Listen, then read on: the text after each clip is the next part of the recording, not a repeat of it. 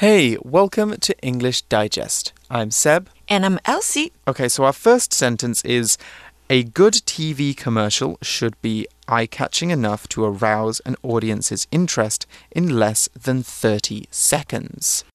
OK，、嗯、所以我们今天要翻译的第一句中文是呢，一则好的电视广告应该要够引人注目，才能在不到三十秒内就激起观众的兴趣。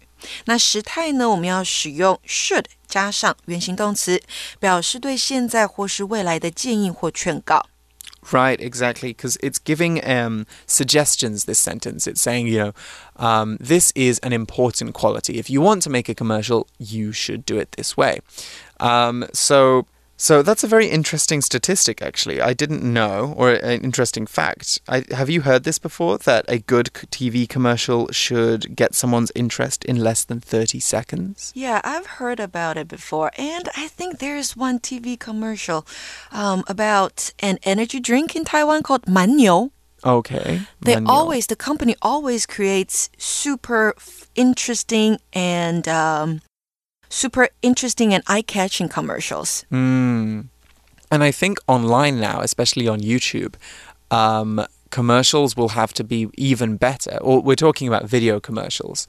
Um, they will have to be even quicker, you know, because after five seconds, people want to skip the video, right? Yeah, so we you always need push to that button. Exactly. It's only a few commercials that are so interesting that I don't hit skip. Um, so yeah, I think that number is probably even smaller now uh, than when this uh, this advice was originally written. Anyway, let's get past the sentence and talk a little bit about the vocabulary in the sentence. 没问题，所以我们第一个要看到就是广告到底怎么说。那电视呢，或者是其他影音类型的广告，我们会用 commercial 或者是 advertisement。两个字来表示，那这个 advertisement 有的时候我们会看到它的缩写是 ad ad，那两个呢都是可数名词。不过，如果你看到的是 advertising 这个字的话，它指的是广告业或广告的总称，那就是一个不可数名词喽。那常见的搭配法有这个 television advertising、radio advertising、newspaper advertising and online advertising。那这边呢，给同学们一个 commercial 的例句：When the commercials came on, we all got up from watching TV to take a break。当电视广告出现的时候，我们都起身休息，暂停看电视。Mm, right, exactly. And uh, advertising is actually inside of another word, which I think is good to know for this um, for this exercise, and that's marketing. So marketing is a broader thing uh, than advertising, and it's just uh, the practice of working out the best way of selling a product and the best way of talking about that product to people. Okay, so it's not just advertising, it's also where are you going to sell it? How are you going to talk about it? Um, what price are you going to give it? Those are all aspects of marketing. I think we can say that marketing is 行销 in Chinese. Right. Right. 所以行销的这个策略是非常重要的。Mm-hmm. 也就是说呢，你看广告出来，我们就起身休息，暂停看电视。那那广告一定要相当引人注目，不然人家都不会去看。那引人注目的，我们用 eye catching，它是属于呢。组成为名词后面加上去 hyphen 那一杠，再加 v i n g 或是 v p p 的复合形容词。那在判断应该要使用现在分词还是过去分词的时候呢，只需要将该复合形容词与修饰的名词还原成先行词跟关系子句的结构，你就可以看出来要怎么用喽。例如呢，an eye-catching commercial 代表就是 a commercial that catches people's eyes。你会发现它是主动的用法，所以我们要用的是 v i n g，也就是现在分词。那另外一个例子是呢，a battery-powered clock，代表的就是 a clock that is powered by batteries。你会发现它是被动，所以呢，我们要用过去分词 powered。 Exactly.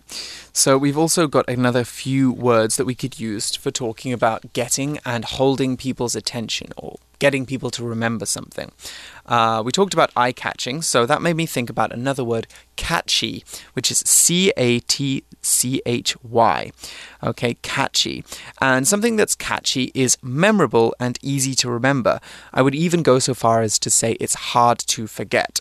So we often talk about catchy music, you know, a catchy melody, uh, a catchy tune, catchy lyrics. Uh, actually, in the recording studio right now, we have a poster of Ariana Grande, and she has a lot of very catchy songs, you know. Even if you're not an Ariana Grande uh, fan, you can probably name or hum the melody to a couple of Ariana Grande songs because they're very, very easy to remember. So they're very catchy. We could also maybe say that they are impactful. Now, impactful is an adjective that means something that leaves an impression, you know, 很有印象. So, um, uh, we're saying something that might have, uh, if we're talking about an ad, then it might be something that has an effect on the viewer or something with a powerful message. Okay. So I don't know, Elsie, when you've been, you know, trying out reading new books, maybe you've read a book that a book that's had a very strong message in it or some ideas that really change the way you think about the world. We would say that those books are impactful, right? Okay, so I can say I've read some impactful books recently. Is that okay? You could say that, yes. Or you could say also that you uh, found a book very impactful Hmm. or it had a very impactful message. So both of those would work. Um, all right. We also saw the phrase arouse. OK, arouse 这个动词呢，它有激起、唤起的意思，所以可以 放到这边来表示激起点点点的兴趣。那常见的搭配词有 arouse one's interest，或者是 arouse one's curiosity、suspicion、fear。or even anger，好，也可以用 arouse 来说。那本句当中的 arouse an audience's interest，也可以用 catch or capture an audience's interest or attention，好来替换。那例句给的是呢，The music classes being advertised at my school aroused my curiosity, so I signed up. 也就是呢，我学校里面宣传的音乐课引起我的好奇，所以我去报名了。 hmm exactly. We often use arouse when something causes an emotional reaction.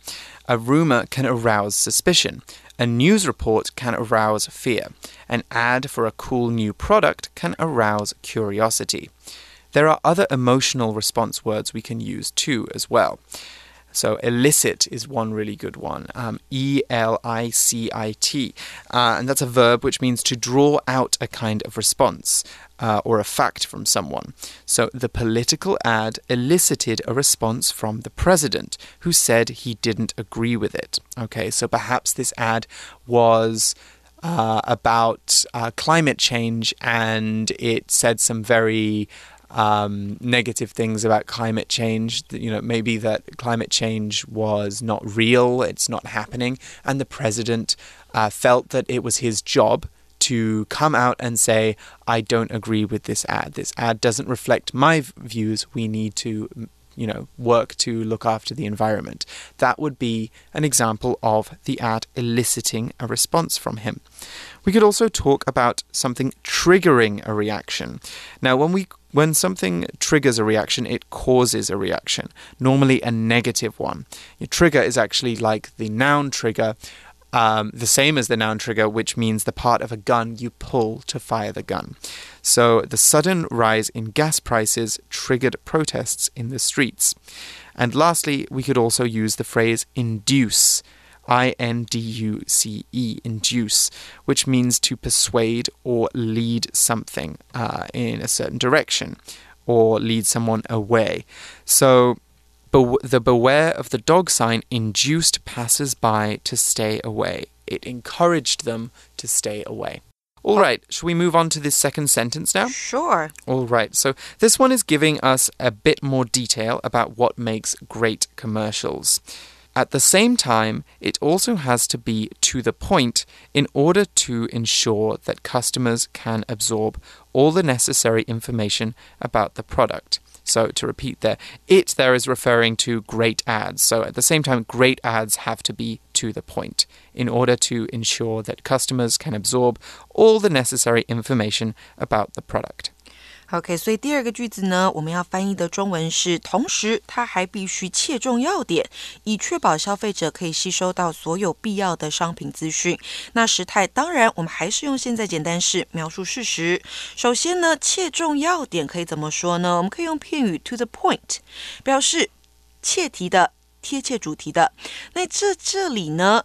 用来表示广告内容切中产品的要点，尤其多数广告的时间都不长，需要在有限的时间内以简短而且容易明了的方式把讯息传达给观众。因此呢，我们可以用形容词 concise 简洁的、扼要的来代替。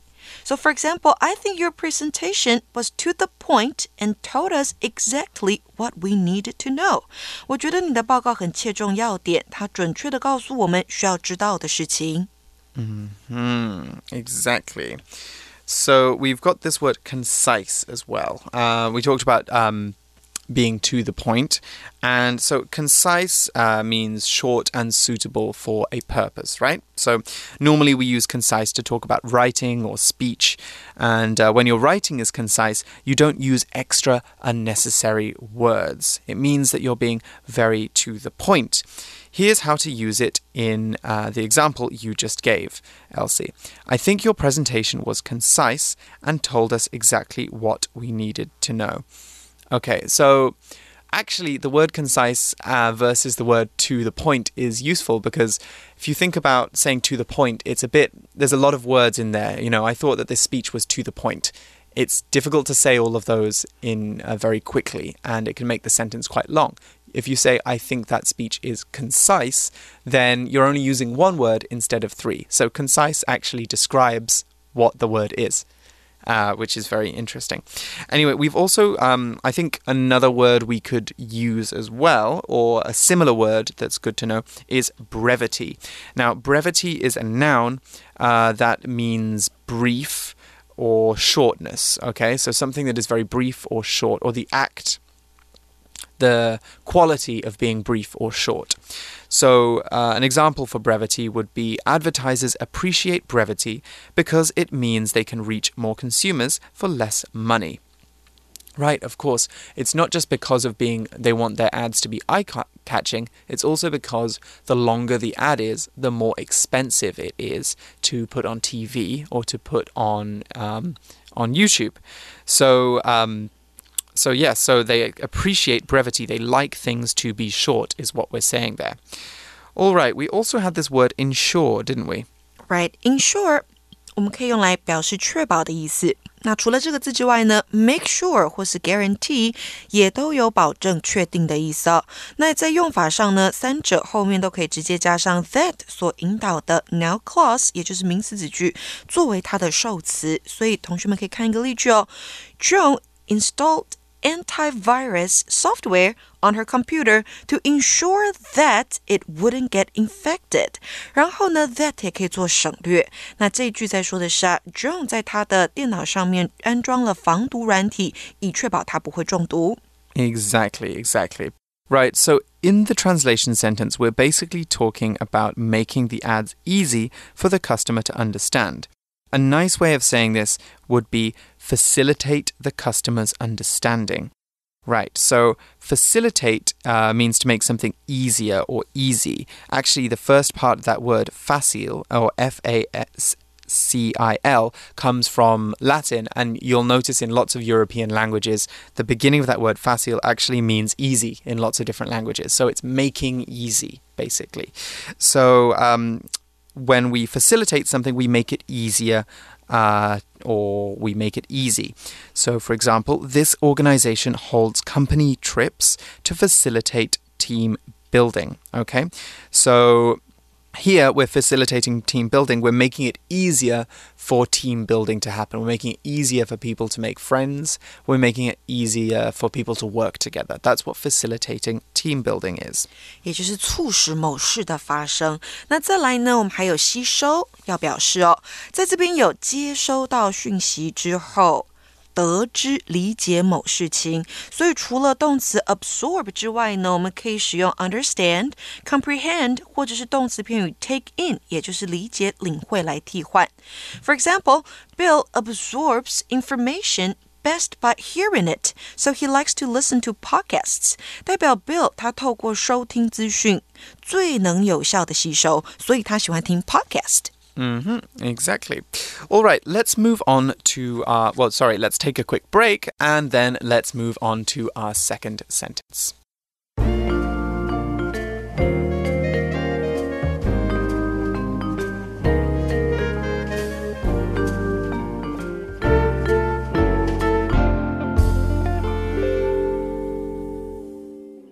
So, Elsie, would you consider yourself an athletic person? You know, do you like to do sports? I think I'm an athletic person. I like to go to the gym and I even got my license for training. Oh, so Training you, you're people. a physical trainer. Um, you can say that. Ah, I can definitely tell that. You definitely keep yourself in very good shape. Yeah, I'm trying to. And I also like to, for example, play badminton, play um, dodgeball, play basketball. Okay, so you like a lot of ball sports. Right. What about you? Um, I definitely, I think I'm a very active person uh, when I compare myself uh, to, you know, my friends and stuff. I'm, but I'm no athlete. So an athlete is somebody who is a professional sports person. There's a lot more to being an athlete than just being good at sports, isn't there? So, for example, we could talk about the diet. You know, if you're going to be a professional sports person, you don't just need to do exercise five times a week. You also have to eat in a very specific way, um, a, spe- a specific way that fits the sport that you're doing. So it's very Right. specialized. You need to watch what you eat every day. Exactly. You need to watch what you eat, you need to control your diet. Anyway, this sentence, or these two sentences we're going to translate now, are all about uh, athletes and the things that they have to do to be great. So the sentence begins by expressing a little bit of doubt. It says, It seems meaningless that athletes spend such a long time practicing the same basic moves, but this is actually the key to being an outstanding player. 这句话的中文是呢，运动员花费如此长的时间来练习相同的基本动作，看似没有意义，但这其实是成为一流选手的关键。 Because practice makes perfect, right？嗯，那这边的时态呢，我们要使用的是简单式来描述事实。首先呢，看似我们该怎么样去表示呢？我们可以用 seem 或是 appear。那它们呢，常见的相关句型有两种，第一个就是本句当中的 it seems。或是 it appears 后面加上 that，再加上主词以及动词。另外一个则是主词加上 seem 或是 appear 后面有三种选择，一个是 to be 再加上名词，一个是 to be 加上形容词，另外一个是 to 加上原形动词。So for example, it appears that my plans for the party have worked out perfectly，代表我的派对计划看来非常成功。这句话也可以说 My plans for the party appear to have worked out perfectly. Hmm, right. They seem to have gone very well. Those are great constructions for talking about how things might look or might be. We can also achieve similar things by using phrases. I've got a couple here that you guys might want to note down. On the surface is the first one, and on the surface means from the outside or that something appears a certain way. So, on the surface, your plan looks great. Let's do some more research to see if it's feasible. Okay, so when I say on the surface your plan looks great, uh, you might have just told me your basic idea, or I might have read something very quickly. I don't know a lot of information, but the initial impression I have is that it's very good. Another phrase I could use in the same situation is at first glance. So that also means is very similar. You know, a glance is a very quick look, and so at first glance means my first impression is. So um, we could say at first glance it's it's meaningless or at first glance it seems meaningless that athletes spend such a long time practicing the same basic moves. So if you don't know much about sport, you might think that is what I'm saying there. All right, should we move on to the next uh, vocab point. 下一个呢，我们要看到的是怎么样表示没有意义的。好，我们用的是 meaningless 这个形容词。那当你在字尾看到 l e s s 的时候呢，表示没有点点点的，所以没有意义的，我们就用意义这个名词 meaning 加上 l e s s 就可以组成这个形容词 meaningless。那常见的例子还有 harmless 无害的，careless 粗心的，speechless 无言的。那在本句当中啊，我们的 meaningless 也可以用 pointless 来代换。So for example, Charlie considers it meaningless to try and guess what the far future will be like. Charlie 认为呢，试图猜想遥远的未来是什么样子，很没有意义。Right, of course. We could also say Charlie considers it pointless as well. And pointless brings us to a great phrase, what's the point? You know, so uh, what's the point is a phrase we can use uh, when we don't think that there's any use in doing something. So, what's the point in me explaining this to you again? Why should I bother explaining this to you again? If you're not listening, for example, what's the point? Um, we could also use a couple of fancier words as well. Uh, one of them is gratuitous, okay? G R A T U I T O U S, gratuitous. Now, gratuitous means too much and not needed, or not asked for. When something is gratuitous, it's given but not wanted. So, for example, this movie is full of gratuitous violence that doesn't add anything to the story. Okay, so we also have an interesting grammar structure, don't we, in this sentence? The 没错 key to. 我们再来呢，要表示说啊，这其实是成为一流选手的关键，点点点的关键。常见的用法就是 the key to 后面加上 v i n g 或者是一个 noun 名词。需要特别注意的是啊，这个片语当中 to 是个介系词哦，所以就如我刚刚所说的，你后面要加上动名词或者是名词才可以哦。So for example, determination and a positive attitude are the keys to succeeding at any pursuit。代表决心跟正向的态度是成功追求任何事物的关键。Hmm. Right. We could also use essential here as well. So determination and a positive attitude are essential to succeeding at any point. Or we could also say crucial. Determination and a positive attitude are crucial to, to succeeding at any pursuit. So um, both of these words uh, basically mean very, very important. You can't not have them. You must have them for something to work. So determination is obviously essential for somebody to be a good sports player, isn't it? Okay, so uh, there's another really good word. One of my favorite words is cornerstone. And when we describe something as a cornerstone, we mean it is essential or very, very important as well. Okay? So uh, we've also got this word outstanding, haven't we? Outstanding 代表的是一流的，好，那可以用什么来代换它呢？比如说 excellent、brilliant、remarkable、exceptional、superb、phenomenal。 还有像是 top class 啊，他们都有优秀的、杰出的意思，都是可以替换的。For example, Denise is truly an outstanding speaker. She could convince anyone to believe in her cause. 代表 Denise 她是一位货真价实的杰出讲者，她能够说服任何人相信她的目标。嗯哼。Right, let's move on to the second sentence of the translation now. So we talked about uh, the appearance of it being meaningless, but the second one tells us a little bit about um, a little bit about why we need to practice. It says actually this um, it says only when they practice consistently every day can they take their performance to the next level. Right. 唯有当他们每天持续不断的练习，才能够让自己的表现更上一层楼。那这边的时态呢，一样我们要使用现在简单式，因为呢，我们是在描述一个事实。那唯有当点点点的时候，我们可以怎么样去使用它呢？Only 可以至于呢。以这个 when、after 或是 before 为首的副词子句之前，那后方的主要子句呢是需要倒装的哦。所以常见的句型是啊，only 加上副词子句之后，你可以加上 be 动词，再加上主词，或者是你加上助动词，再加上主词以及动词。所以呢，给同学们一个例句喽：Only when they become parents themselves do many people realize how difficult parenting is？唯有当许多人为人父母的时候，他们才能够理解养育小孩有多么样的困难。Mm-hmm. Only when is a great construction for emphasizing the importance of something.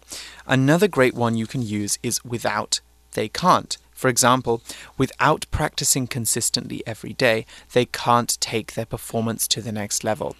This means the same thing as the original sentence, it's just a double negative.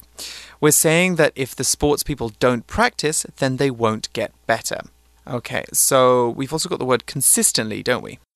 Consistently 这个副词呢，表示持续不断的，那也可以表示一贯的，或者是始终如一的。那除了这个副词之外呢，动词 persevere 它有坚持不懈的意思，所以我们可以说 practice consistently every day，也可以写 persevere with their practice，或者是 practice day in。day out，也就是日复一日的练习。So, for example, Ken consistently gets into arguments with others, so he rarely gets invited to events anymore. 代表他一直跟人家起争执，所以他鲜少再受邀参加活动。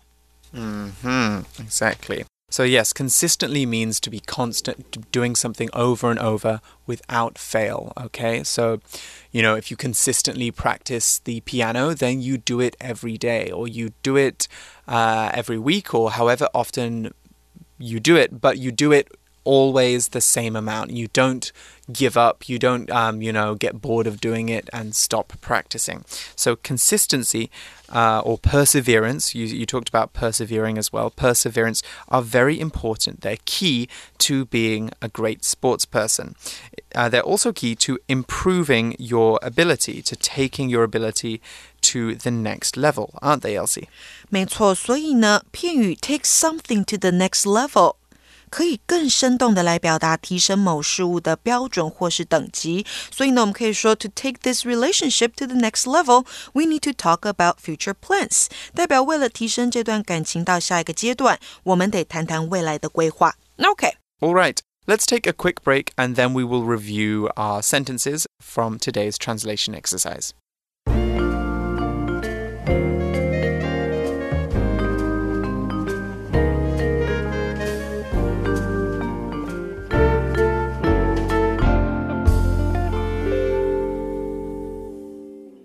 A good TV commercial should be eye catching enough to arouse an audience's interest in less than 30 seconds. At the same time, it also has to be to the point in order to ensure that customers can absorb all the necessary information about the product. It seems meaningless that athletes spend such a long time practicing the same basic moves, but this is actually the key to being an outstanding player. Only when they practice consistently every day can they take their performance to the next level.